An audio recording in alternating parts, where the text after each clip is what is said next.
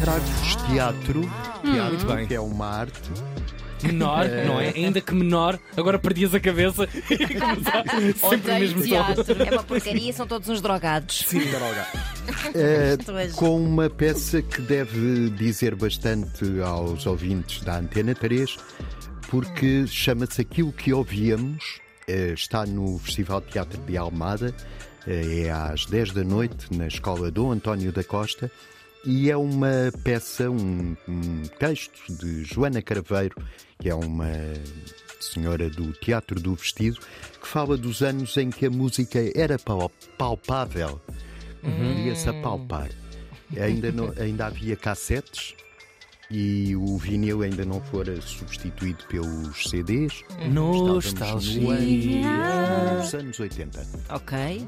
mais ou menos. Que saudades. É uma peça concerto, por isso tem, além de atores que fazem a peça, cinco músicos que fazem o As concerto. cantigas. E é uma viagem aos anos formativos da adolescência. Eu não Muito sei bem. se ainda alguém nos ouve que tenha sido Adolescente adolescente. nos anos 80. Nos anos 80, não sei. Talvez já seja um pouco tarde.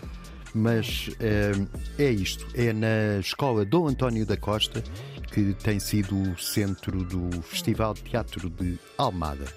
Almada fica na margem esquerda do Tejo, Se estiver Quem está virado. para... Exato. Exato. quem está virado para a Foz. É assim que se Muito bem. qualificam as margens. Pronto.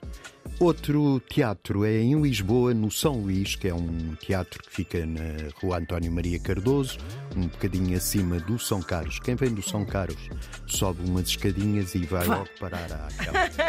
Pronto, É às 8 horas e o- a peça chama-se O Livro de Pantagruel. É também uma peça concerto ou um musical. É a dramaturgia do Ricardo Neves Neves, a música do Filipe Raposo, um grande pianista, que é aqui acompanhado pela Orquestra Metropolitana de Lisboa.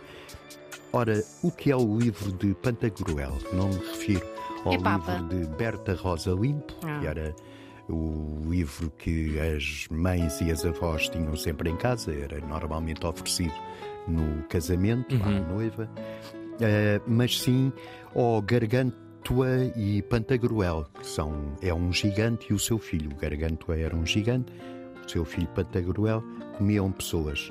É uma peça do Rabelais, um escritor do século XVI. Nada de novo, não é? Nada de novo. Sobre comer pessoas. sim. E é exatamente uma peça a partir de obras sobre o canibalismo ou a antropofagia e a manipulação do corpo humano.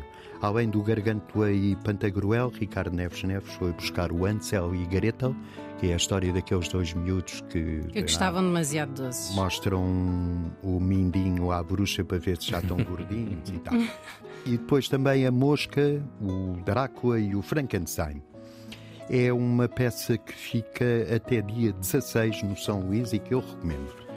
Por fim, a Casa Fernando Pessoa, que fica na rua Coelho da Rocha, número 16, em Ok. Campo de Ourique. Quem vem de- da Estrela entra pela Saraiva de Carvalho, depois vira Ou de à direita. Sim. Quem vem de Sacavém Sim. também veio por aí. claro. Sim. Não, vem pela Ferreira Borges. Bom, Ah, pois é. ah, às 7 horas começa uma coisa que há todos os anos, que é o Jazz na Esplanada, às quintas-feiras.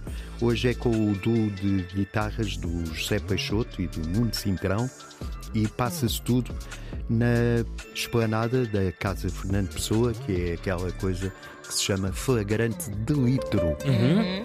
Flagrante de litro Giro. é uma expressão inventada pelo O Fernando próprio, Pessoa, não é? Sim.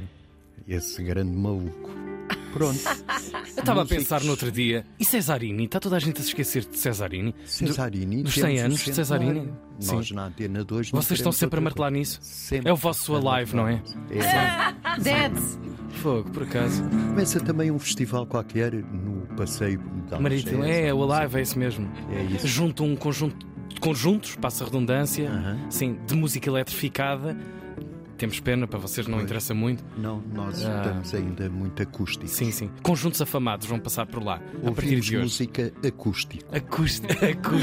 E às vezes acústico também. Cultura.